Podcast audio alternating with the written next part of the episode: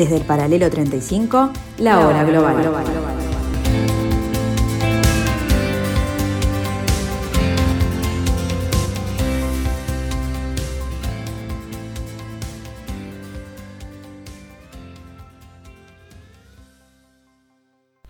Hola, hola, ¿qué tal? Buenas tardes amigos, bienvenidos a este jueves 14 de abril del año 2022. Aquí en el 1170M de vuestro dial les doy la bienvenida a este espacio de la tarde de Radio Mundo llamado La Hora Global. Estamos con ustedes para tratar de desentrañar, como siempre, de qué se trata este nuevo desorden mundial.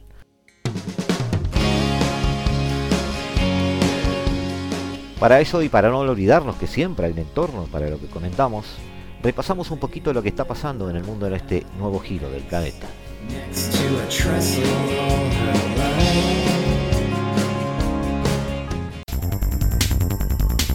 Para muchos se ha hecho justicia.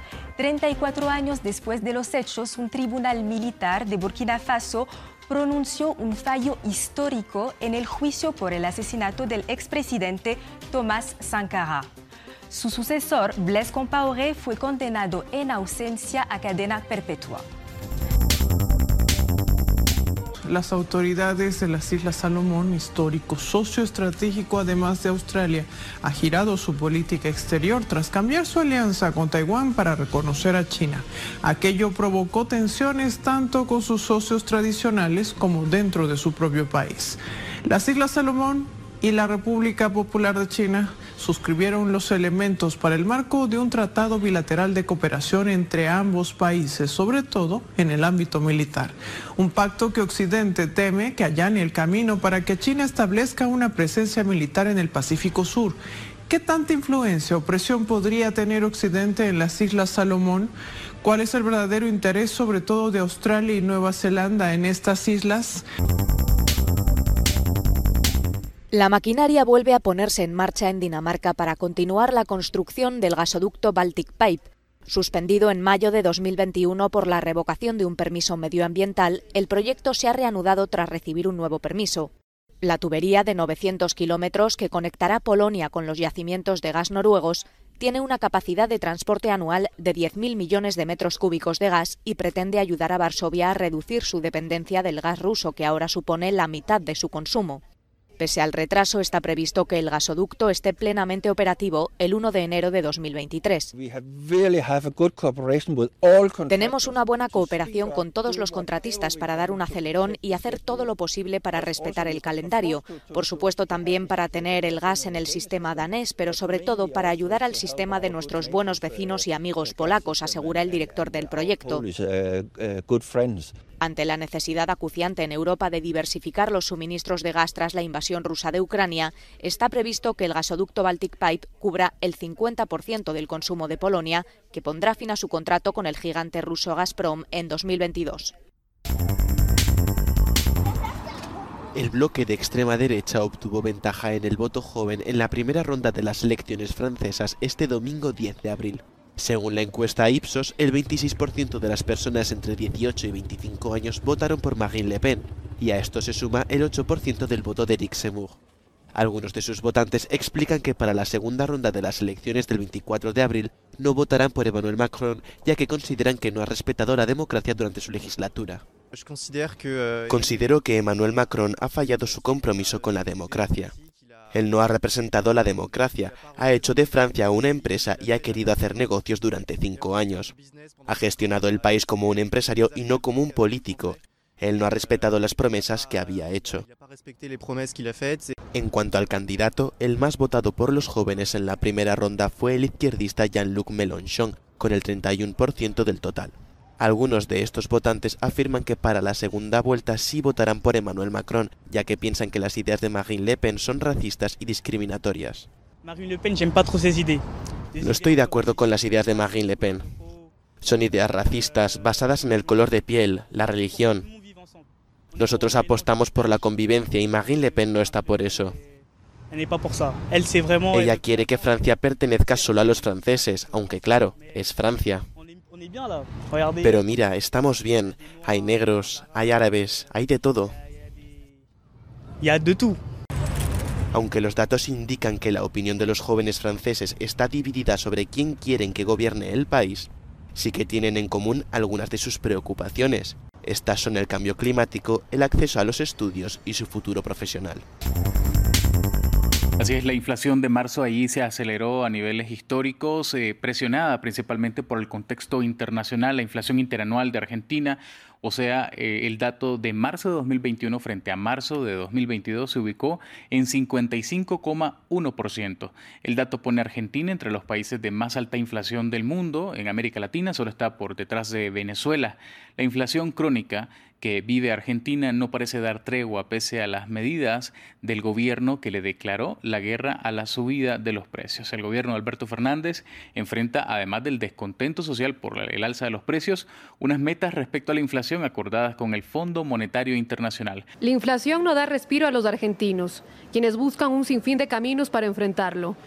Al tiempo, el encarecimiento de la vida en Argentina ha provocado que el descontento social se agudice y la inflación nos empuja a hacer esta clase de venta, de, salir de nuestro hábitat, digamos, eh, laboral, eh, donde estamos más cómodos, ¿no?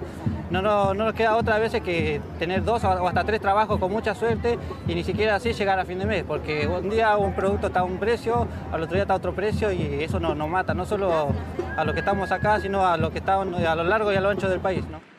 La pandemia y la guerra en Ucrania han sido dos de los últimos hechos que han agravado la inflación en Argentina el gobierno ha implementado medidas que intentaban batallar esta epidemia en el país del Cono Sur, como la creación de un fideicomiso para estabilizar el precio del trigo, un aumento de subsidios en los alimentos para personas más vulnerables y la apertura de negociaciones salariales entre los sindicatos y los patronales. Pero la más polémica de esta propuesta es la refinanciación de la deuda con el Fondo Monetario Internacional.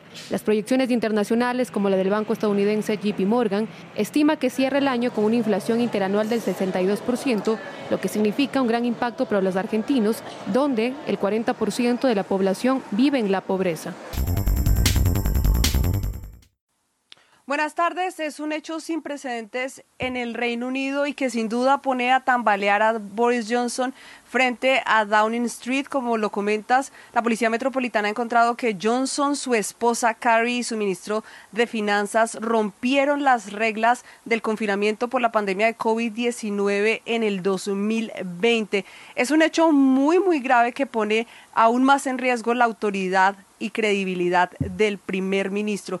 En este caso, Boris Johnson también, de acuerdo con la investigación de la policía, se probaría mintió en varias oportunidades al Parlamento porque negó haber asistido a estas fiestas. Por ahora, su futuro político está en manos de su partido, el conservador, que podría, si lo quiere, convocar a una moción de confianza para removerlo de su cargo, pero hasta el momento el partido no se ha pronunciado, pero por supuesto esta es una noticia de gran impacto que se conocerá y se desarrollará en las próximas horas. Desde que explotó este escándalo del Party Gay, el Partido Laborista, que es el más grande en oposición, ha pedido la renuncia de Boris Johnson porque no es la persona más confiable, dice el jefe del partido Sir Keir Starmer, para liderar el país. Pero también hoy se ha reafirmado ese llamado para que no solamente Johnson, sino el ministro de Finanzas den un paso al costado luego de que fueran encontrados culpables por la policía, pero también los liberales demócratas en las últimas horas han pedido que el Parlamento británico sea convocado de manera urgente porque están en receso de Semana Santa hasta la próxima semana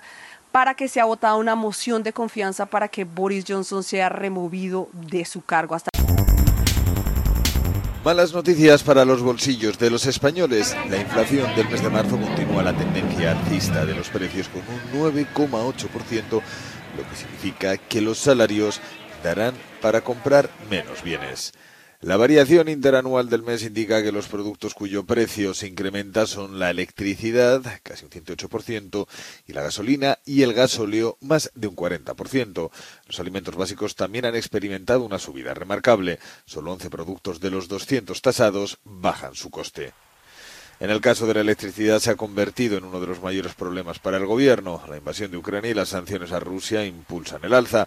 Algunos expertos piensan en un descenso por la liberación de reservas de petróleo de Estados Unidos y el confinamiento de China que puede provocar un menor consumo energético.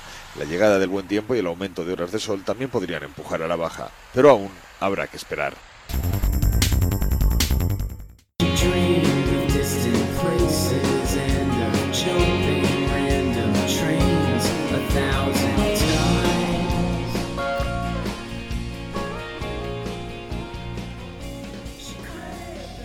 Esto es solo parte del panorama amigo de lo que está pasando en el resto del mundo.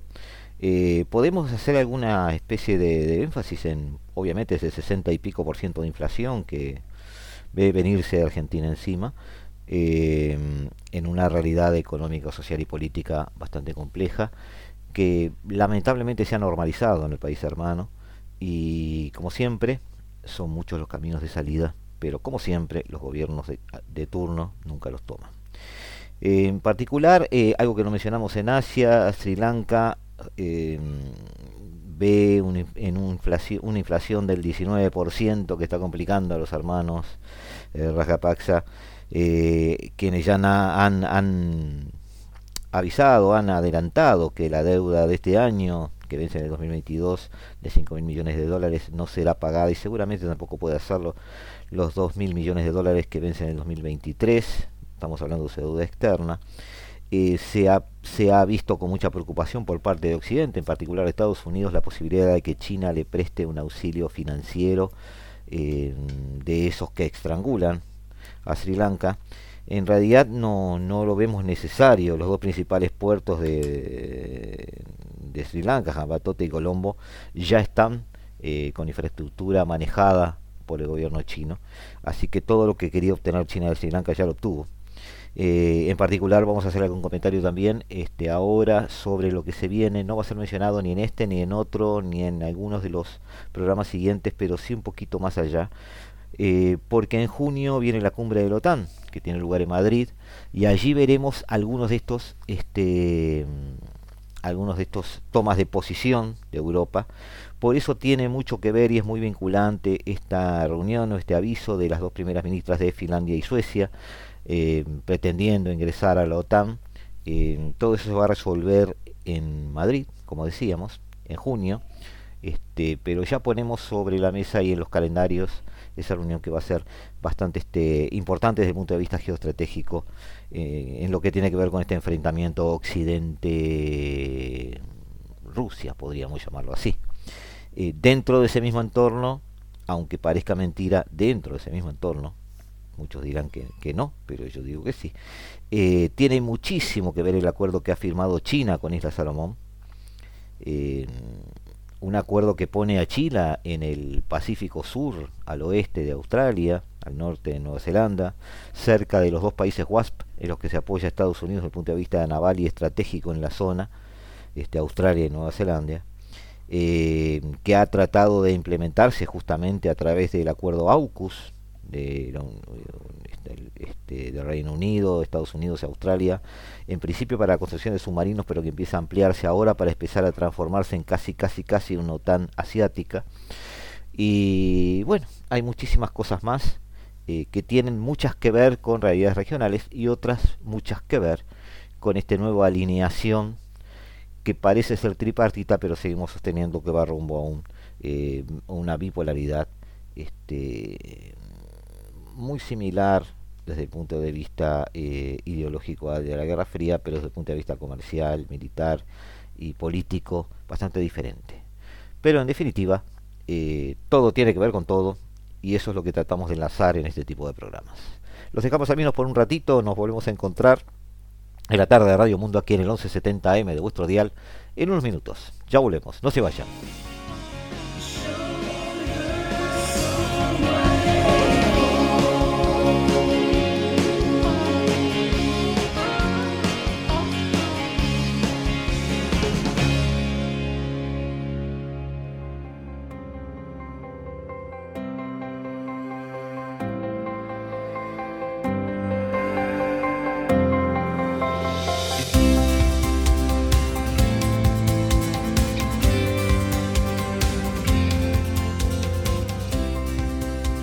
Desde el paralelo 35, la hora global.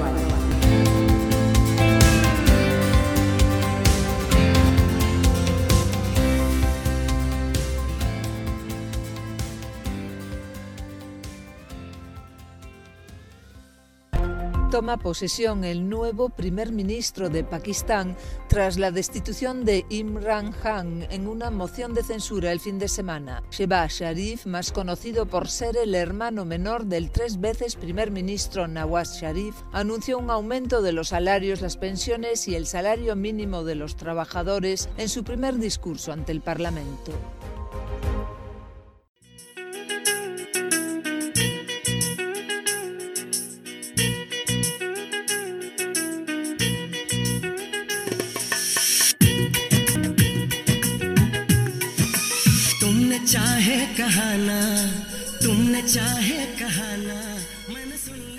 Pakistán, desde su convulsa independencia del Imperio Británico allá por 1947, ha mantenido una relación bastante diferenciada con sus vecinos. No es estandarizada, no es un, un rasero, simplemente es eh, una especie de política exterior a la carta. Distante con Irán, teniendo en cuenta que más del 10% de su población es chií, cercana con China y muy, pero muy conflictiva con India, considerada una enemiga, no solo por la discusión sobre Cachemira, sino por su reciente historia y particularmente por el apoyo indio a la secesión del antiguo Pakistán Oriental, hoy Bangladesh. También por la represión de la enorme minoría musulmana en India, tan numerosa en población como la del propio Pakistán. Por otro lado, la carrera nuclear de ambos países y los enfrentamientos fronterizos hacen muy peligrosa esa rivalidad y justifican el acercamiento de Islamabad a Pekín enemigo tradicional de Nueva Delhi. Esta conflictividad explica asimismo el enorme poder de las Fuerzas Armadas pakistaníes, que han protagonizado gobiernos militares por largos periodos en tres ocasiones, frente a un poder político civil corrupto, basado en clanes familiares y tribales, en un país enorme, diverso, y enorme, perdón, y diverso este, étnicamente.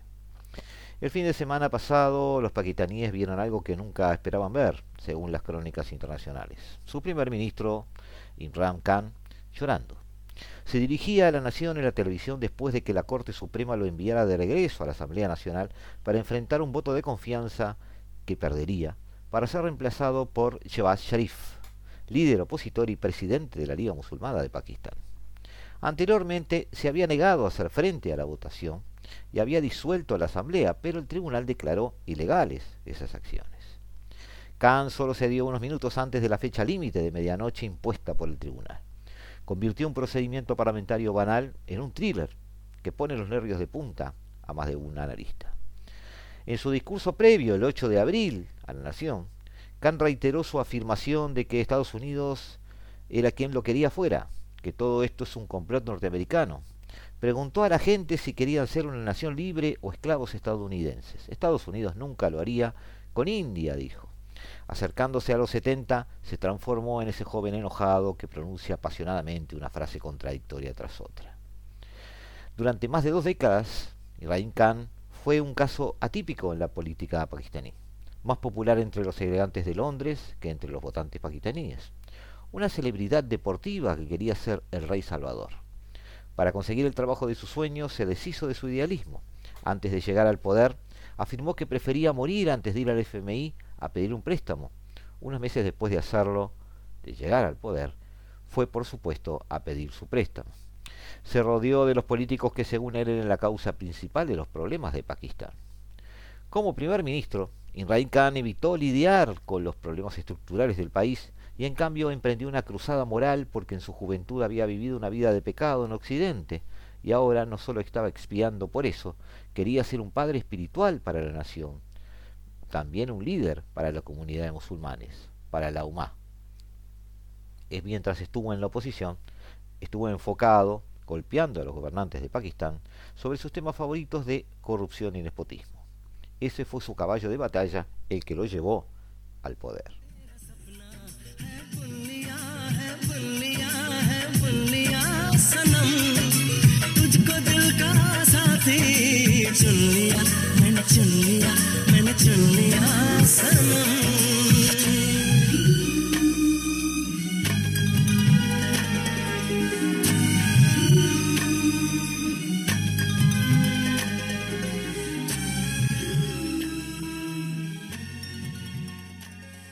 En el poder todo se desinfló un poquito. Khan parecía distraído, inquieto, como incómodo eh, y con ganas de volver a la calle. Rara vez acudía al Parlamento, alegando que no podía sentarse con ladrones y saqueadores. Ante este voto de censura de hace unos días, Khan esperó que el ejército viniera a rescatarlo, pero eso no sucedió. Había un fuerte resentimiento dentro de las Fuerzas Armadas de que habían sido utilizadas, abusadas y abandonadas por los estadounidenses en la guerra contra el terror en estos últimos años. Eso es cierto. También es cierto que en Khan vieron un hombre que se sentía cómodo tratando con Occidente y siempre en sus, propios términos. Pero esto no duró. Cuando Khan cayó no fue porque no cumplió, sino porque se peleó con el ejército. Khan causó una gran ofensa cuando quería que su propio hombre continuara como jefe de el servicio eh, eh, perdón, el servicio de inteligencia, el ISI. Cualquier primer ministro civil que interfiere con el ejército con la forma en que, eh, en que el ejército quiere dirigir la política de defensa del país, automáticamente es visto como un enemigo. Recordemos que el ISI es una especie de poder paralelo dentro de la estructura militar, policial y política de Pakistán. El ISI fue el encargado de administrar las madrazas en las que fueron formados aquellos niños afganos que huyeron de su país y que luego, transformados eh, por la enseñanza de esas madrazas, por el adoctrinamiento de las mismas, eh, se transformaron en los que conocimos posteriormente como talibanes. El ISI organizó, dirigió y financió con la ayuda de Arabia Saudita y Estados Unidos en aquel momento, otros tiempos, eh, la formación de esos niños, que luego volverían a Afganistán a expulsar a los señores de la guerra mujahidíes. Eh, volviendo acá, con 174 votos en contra, una salida sin ceremonias, a altas horas de la noche, vio caer en desgracia a un icono nacional y una oposición unida tomó el control de los bancos del Tesoro. Era de esperarse. Tan pronto como el ejército retiró su apoyo, los partidos de oposición se lanzaron a su yugular. Otros quieren ver fallos en el sistema en todo este tema. La agitación actual subraya la volatilidad de las democracias parlamentarias y especialmente Pakistán, donde los calendarios electorales nacionales a menudo se encogen de hombros y los opositores del gobierno buscan derrocar a los gobiernos cada vez que huelen una oportunidad. La agitación es una desafortunada distracción para un país que enfrenta una inflación vertiginosa, un estrés económico cada vez mayor, un desafío terrorista cada vez mayor. Es el público pakistaní el que sale perdiendo cuando la agitación política distrae a los líderes, decía Michael Kugeman, director adjunto del programa de Asia y asociado principal del sur de Asia en el centro Wilson, claramente señalando defectos de este sistema híbrido pakistaní donde se ve un exacerbado poder centralizado del Parlamento. Yendo hacia adelante en el tiempo, Pakistán siempre ha tratado, y, haciendo referencia a cuál ha sido su tradición, Pakistán siempre ha tratado de, mantener un equilibrio en sus relaciones estratégicas con Occidente de un lado y China y Rusia del otro. Ellos han entendido esa bipolaridad real. Khan rompió ese equilibrio al virar fuertemente hacia Beijing y Moscú, lo que provocó preocupaciones entre el estamento militar pakistaní, sobre todo cómo sus acciones afectarían los lazos de Islamabad con Washington. Hay un doble rasero desde el punto de vista militar. Pero además hay otro aspecto importante a ver en este tema, que tiene que ver con Pakistán, pero tiene que ver también con su némesis, allende la frontera. Hablemos cinco minutos de India.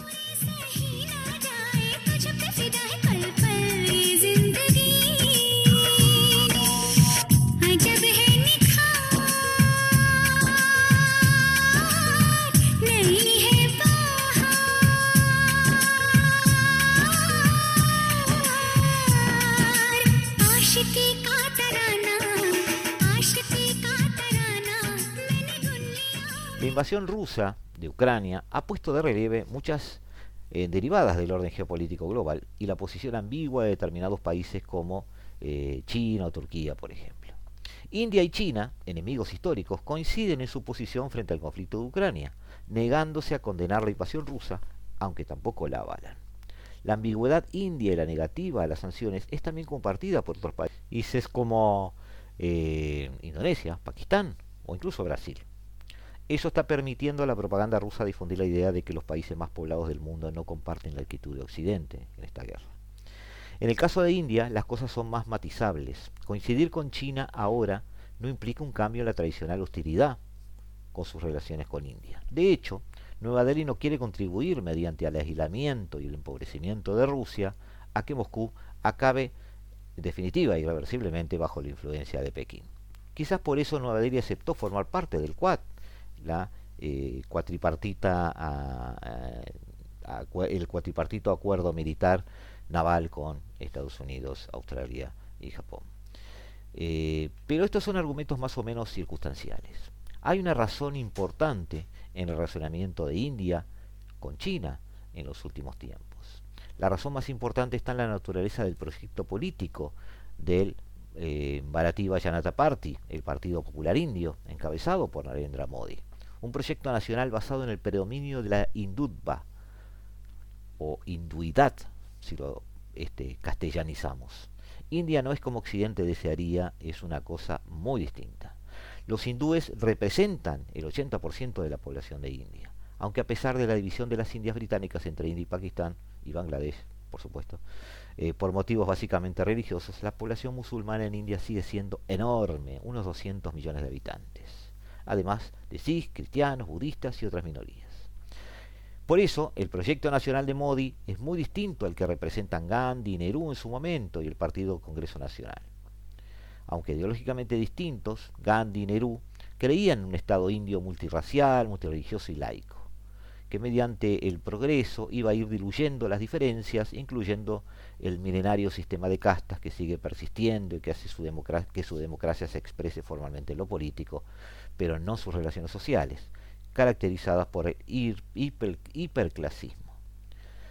Eh, dicho todo esto, se explica por qué Modi habla de la necesidad de recuperar el pasado glorioso de la India, después de mil años de esclavitud, haciendo referencia al dominio musulmán primero, incluyendo el imperio mogol, este, y desde el siglo XVIII la progresiva irrupción de la Real Compañía de Indias Orientales, y ya en el siglo XIX la dependencia directa del imperio británico.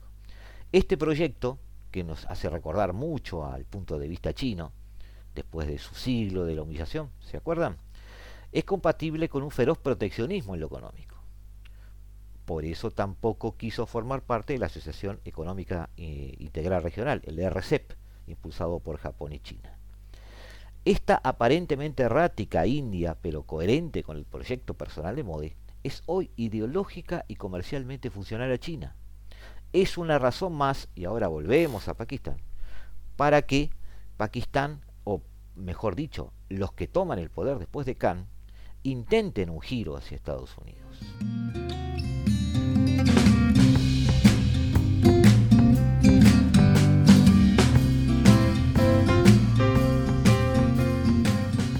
Si ellos están tradicionalmente siguiendo la línea de Khan, demonizando a Occidente, y India se está de alguna manera alineando en eh, posiciones empáticamente similares, Pakistán corre el riesgo de no poder diferenciarse de India, de este, declinar su intento de liderazgo regional y no poder mantener esa rivalidad que lo ha mantenido vivo. Al caer Khan, entonces, eh, el giro hacia Estados Unidos es una puerta de salida para los opositores. Recordemos que Khan fue mucho más allá que sus predecesores para fortalecer el compromiso global de Pakistán con el mundo. Pakistán es un líder regional. Se convirtió en un líder mundial en el desarrollo de temas como el alivio de la deuda y la lucha contra la islamofobia. Bajo la supervisión del propio Khan, Pakistán intensificó los lazos eh, con países claves como Rusia o Turquía y se convirtió en un actor importante en la diplomacia eh, regional en el caso de Afganistán. No es un secreto que Pakistán tiene buenas relaciones con China, y eso más allá de Khan. Fue llamado siempre el hermano de hierro de China. Debe su fuerza militar principalmente a China, ya que con este, ya que este China, al, por supuesto con la anuencia de Xi Jinping, lo ayudó a producir armas autóctonas, más allá de la enorme relación que tiene con el ejército norteamericano. Además, Pakistán como China tienen un adversario, tenían un adversario común en la India. todo esto, por supuesto, todo este giro o ambigüedad de la India lo hace pensar dos veces a Pakistán si realmente eh, tiene China también ese enemigo común. Eh, Estados Unidos, es cierto, ha dejado de lado a Pakistán. Los estadounidenses evidentemente prefieren mejores lazos con India. Se recuerda mucho en Pakistán cuando India fabricó su primera bomba atómica, Estados Unidos la llamó la sonrisa de Buda, mientras que satanizó la bomba de Pakistán. Khan criticó abiertamente las acciones antipakistaníes de Estados Unidos y siguió una política más independiente de Estados Unidos. Hacía siempre recordar la decisión de Estados Unidos de permitir que India continuara comerciando con Rusia, mientras le pedía a Pakistán que condenara a Rusia por Ucrania. También Khan condenó la Unión Europea, pidió a Pakistán que se mantuviera alejado de Rusia, pero guardó silencio cuando los indios volvieron a anexar Cachemira, por ejemplo. El propio Khan replicó a Estados Unidos por atacar a Pakistán con drones, cuando Pakistán era un aliado de la coalición internacional liderada por Estados Unidos en la guerra contra el terrorismo. Entonces, Khan cae, Khan cayó. Se intenta desde la cúpula política un giro hacia Occidente. Se intenta entonces un cambio de roles dentro de este ajedrez del Indo-Pacífico. Khan llegó al poder convenciendo a los votantes de que él era el único político limpio que existía, que todos los demás eran corruptos. Ahora todos los que se oponen a él no solo son corruptos, sino también traidores y títeres estadounidenses. Parece probable, amigos, que Pakistán se dirija a unas elecciones. Pero antes de que eh, de disolver el Parlamento, después de lo cual eh, la elección debería celebrarse dentro de 90 días, es probable que Sharif quiera hacer una serie de cosas incluida la aprobación de un presupuesto y obtener otro préstamo del Fondo Monetario Internacional en un intento por estabilizar la economía. Pero la estabilidad podría no ser fácil si hay más inestabilidad política, y Khan ha indicado que quiere llevar este problema a la calle. Dicho esto, el ejército pakistaní está todavía dependiendo abrumadoramente de Estados Unidos, aunque debe esos favores a China, que ya mencionamos. Y como tal, los generales de Pakistán quieren mantener una cierta apariencia de buenas relaciones con Washington, pero sin olvidar, como dijimos recién, esas conexiones muy interesantes que se están dando con China desde el punto de vista militar. Khan nunca pareció cómodo en el cargo y ahora se lo han, lo han enviado, de hecho, con este tipo de cosas, de vuelta a la calle, desde donde podrá seguramente, seguramente, comenzar nuevamente su cruzada para salvar otra vez al país.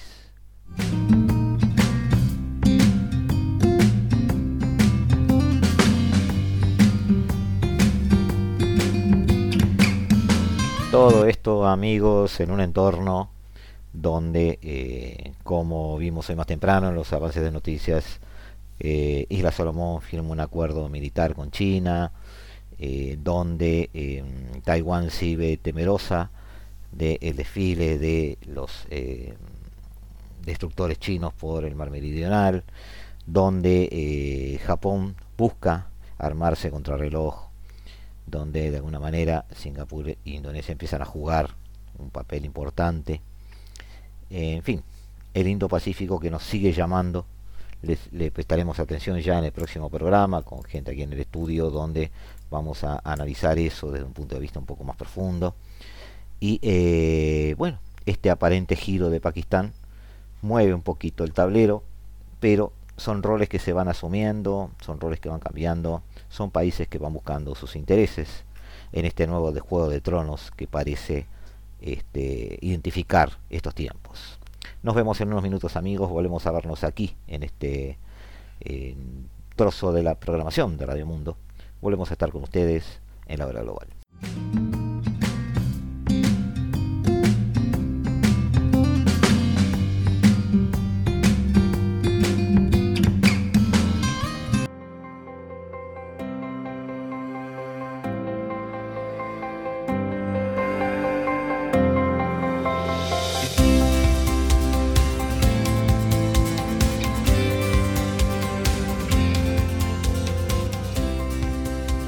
Desde el paralelo 35, la hora global.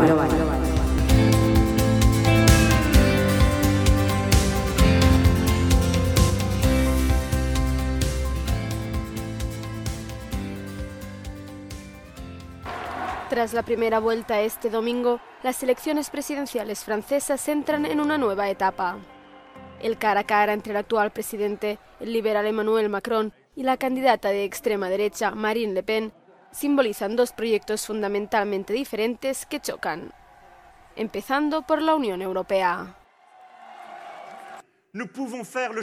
Podemos escoger la esperanza el 24 de abril. Podemos escoger a Francia y a Europa juntas.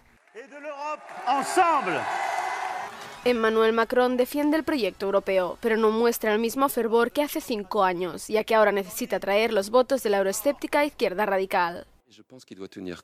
Creo que tiene que tener en cuenta la lógica de la segunda vuelta, que implica una transferencia de votos, especialmente los de la izquierda de Jean-Luc Mélenchon. Así que el euroescepticismo no solo está en la extrema derecha, también está extendido en la izquierda. Y en sus últimos discursos pidió una reunión de socialdemócratas y neogolistas, que no son precisamente fervientes federalistas europeos. Aunque Marine Le Pen ya no habla de salir del euro, ni siquiera del proyecto europeo, su programa sigue siendo profundamente euroescéptico. Restauraré la soberanía de Francia en todos los ámbitos, es decir, la libertad de los franceses para decidir por sí mismos y defender sus intereses. El programa de su partido Agrupación Nacional se opone a los compromisos europeos de Francia.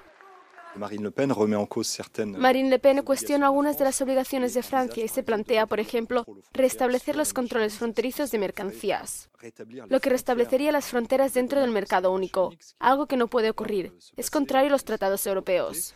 Su política migratoria, por supuesto, también estaría muy en desacuerdo con los compromisos europeos y la asociación con otros Estados miembros. En esta campaña se oponen dos visiones de Francia, pero también dos de Francia dentro de la Unión. On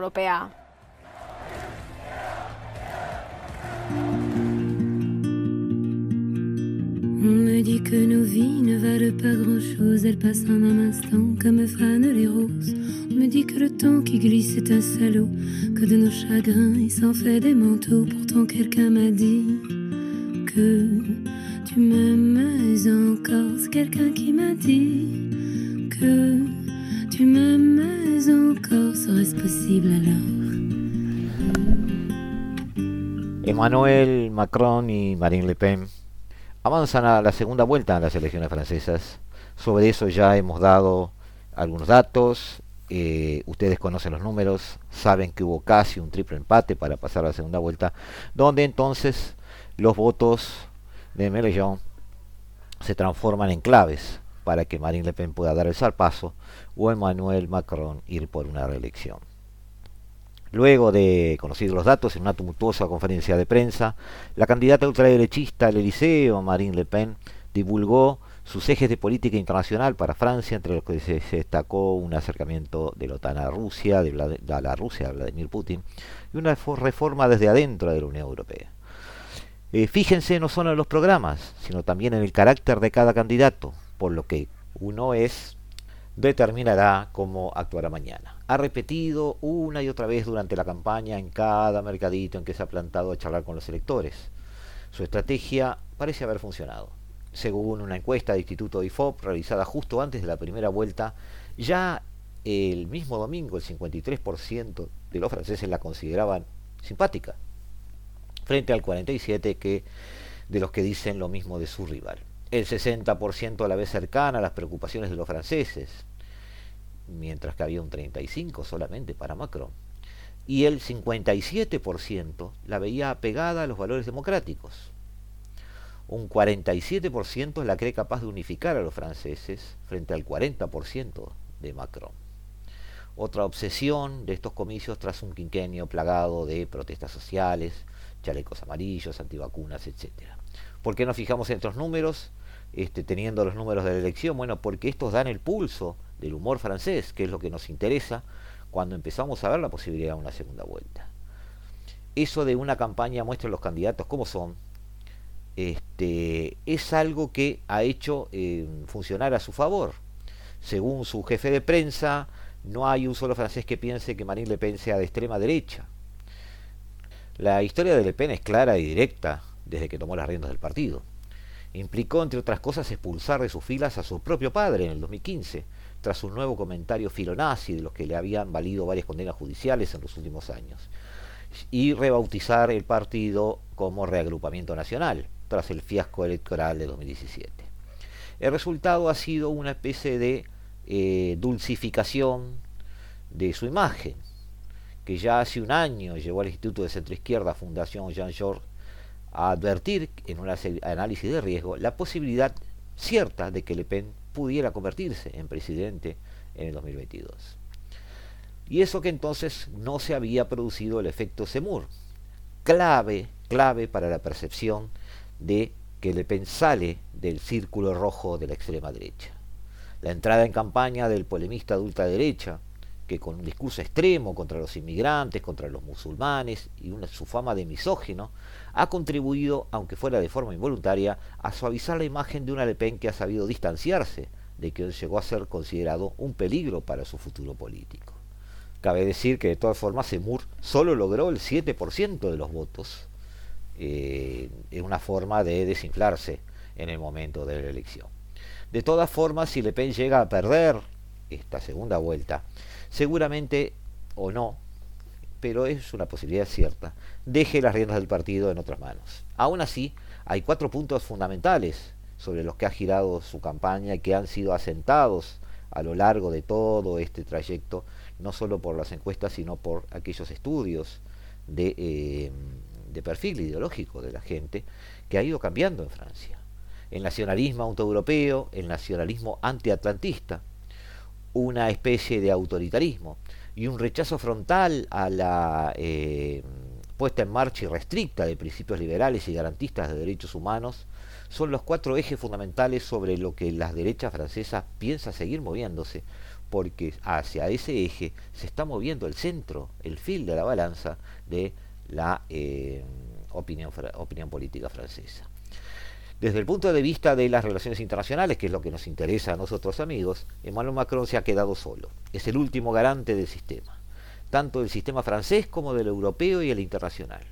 Tras haber absorbido y destruido al partido de centro izquierda, socialista, que de hecho ha casi casi dejado de existir, y al partido de centro derecha, los republicanos, hoy puede decirse que, como dice este, algún artículo de una prensa este, española, Macron es el sistema su adversaria en la segunda vuelta del 24 de abril, sobre la que recién hablábamos, Marine Le Pen, propone una reforma profunda de la Unión Europea para convertirla en una sociedad de naciones, con mucho de naciones y poco de sociedad.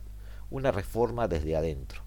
Jean-Luc Mélenchon, líder indiscutible de la izquierda, eliminado por un margen escaso de la primera vuelta, también quiere otra Unión Europea, volcada en lo popular y en lo ecológico.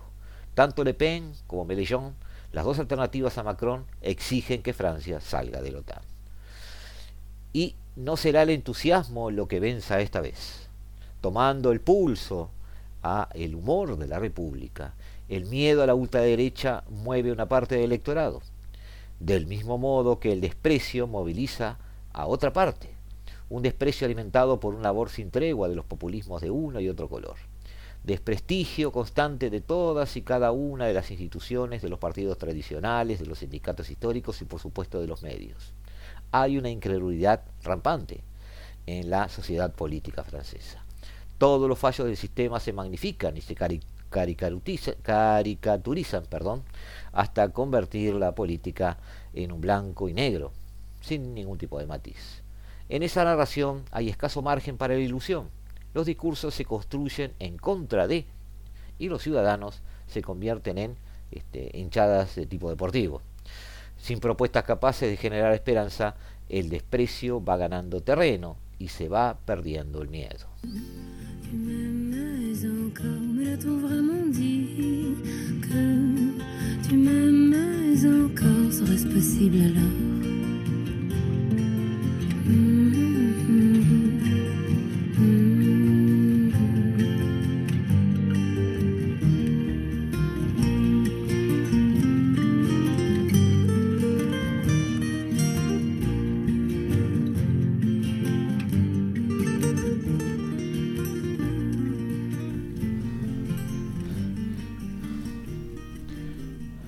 Para un análisis más detallado de los números las consecuencias de los números y algunas conclusiones que ustedes mismos pueden sacar, les recomendamos un artículo en la mañana de Tomás Aranovich donde hace un análisis a fondo de algunos de estos aspectos.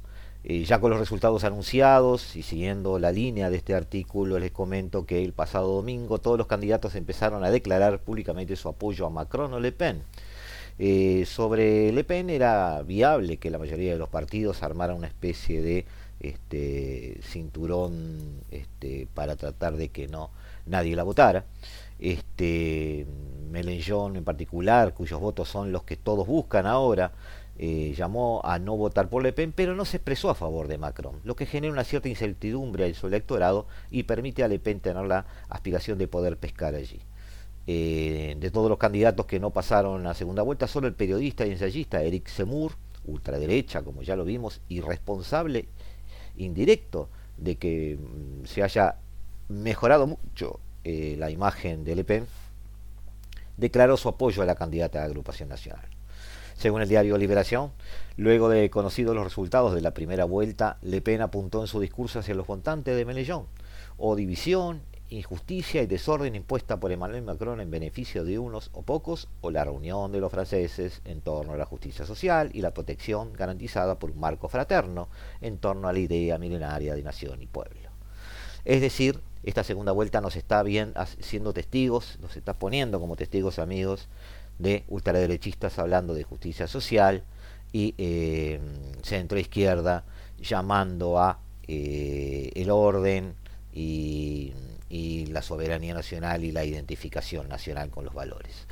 Eh, es así, es la fuerza de los votos. Otro protagonista involuntario de todo esto, como en el título de este segmento les sugeríamos, es que de alguna manera la ultraderecha en Francia siempre creció, creció, creció y nunca llegó a donde debería haber llegado según sus propios acólitos. Y eso es porque en una sociedad eh, generadora, creadora según muchos y patrocinadora de una eh, corrección política, eh, alguien ultra tiene un techo, tiene un techo de cristal que normalmente no se traspasa. Ese ha sido hasta ahora el destino de la ultraderecha francesa, pero de alguna manera eh, Le Pen tenía hace cuatro meses todo un camino hecho, toda una labor hecha para poder deshacerse de ese estigma y estaba creciendo, destrozando ese techo de cristal. Hasta que el 24 de febrero eh, la incursión militar rusa sobre terreno ucraniano puso a alguien como Marine Le Pen, afín a Putin, en buenas relaciones con él y, de quien manejaba incluso una imagen de afinidad política en el terreno europeo, acercando a Rusia, incluso hasta la Unión Europea, eh, puso, decíamos, frente a un nuevo techo, a un nuevo freno, a, un, este, a un nuevo límite o, línea roja en cuanto a la línea de votantes. Hoy todos ven a Putin en Europa como un eh, dictador, eh, genocida según algunos, eh, invasor, autocrático, militarista, etc. Y Marine Le Pen deberá ver cómo lidia con eso. Eh, si puede hacerlo, si puede lidiar con eso, habrá dado el paso necesario para sentarse en el sillón de Charles de Gaulle, como le gustaría decir a ella. Pero por ahora, todos debemos esperar el 24 de abril y debemos esperar cuáles son los resultados de esto. Macron, si esto sucede, si la guerra sigue los caminos que está siguiendo, tiene una esperanza más allá de los, de los votos de Mélenchon. Tiene la esperanza que de alguna manera su reelección se podrá deber, quizás, quizás, y sería una este, paradoja, eh, a Vladimir Putin. Es una visión, es una interpretación, pero realmente este, tiene que ver un poco con los humores franceses, con los idas y venidas de la popularidad de Marine Le Pen.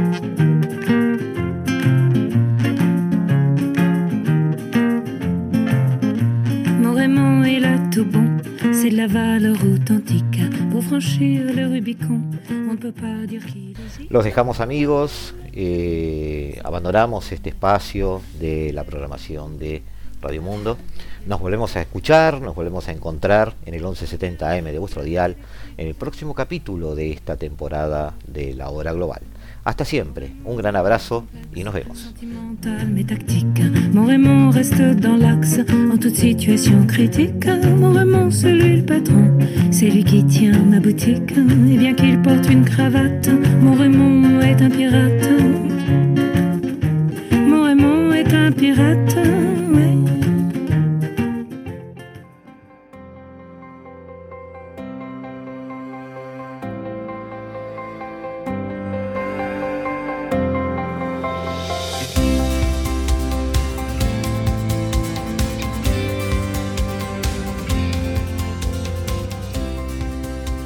Desde el paralelo 35, la hora global.